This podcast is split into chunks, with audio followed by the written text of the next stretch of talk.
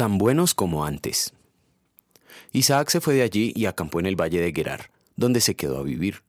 Abrió nuevamente los pozos de agua que habían sido cavados en tiempos de su padre Abraham, y que los filisteos habían tapado después de su muerte, y les puso los mismos nombres que su padre les había dado. Génesis capítulo 26 versículos 17 y 18. Hace algunos años atrás conocí a alguien cuyo apellido significaba el último vagón del tren. A muchos de nosotros no nos gustaría ser llamados últimos en ningún aspecto. Preferiríamos ser los primeros, pues pensamos que es mejor ser líder que seguidor o ser iniciador antes que continuador.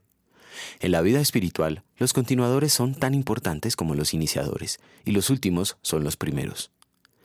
El patriarca Abraham salió de su país natal por mandato de Dios. En su recorrido por la tierra tuvo que acampar junto a su familia y rebaños en lugares desérticos. Para suministrar agua a todos los que de él dependían, Abraham necesitó encontrar y abrir pozos.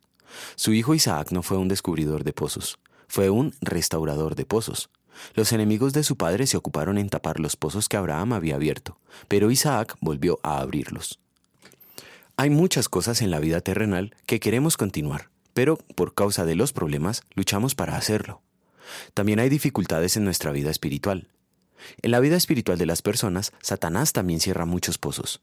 Es posible que cierta persona haya escuchado el Evangelio durante el ministerio de un elocuente siervo de Cristo, y sin embargo, al pasar el tiempo, los afanes de la vida le hayan alejado de la fe.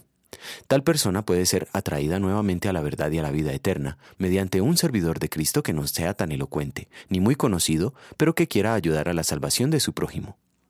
Tal fue el caso del famoso predicador John Wesley, quien cuenta que él se encontraba vacío de fe hasta que una noche escuchó a una persona que solo leía el comentario de Martín Lutero a la carta de San Pablo a los romanos. Esa lectura llevó el Evangelio a su corazón. La palabra de Dios es poderosa y un sermón que Dios usó en el pasado para traer personas a Cristo tiene el mismo poder hoy que en ese entonces.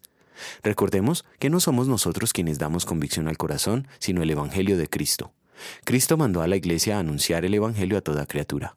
Puesto que no podemos hacerlo perfectamente, merecemos toda la ira de Dios. Jesucristo obedeció perfectamente en lugar nuestro y padeció el castigo que merecemos por esto. En gratitud vamos a querer dar a conocer la palabra cuando sea oportuno y cuando no lo sea por los medios que estén a nuestro alcance. Oremos. Señor, no he sido fiel en predicar tu palabra y por eso merezco tu condena.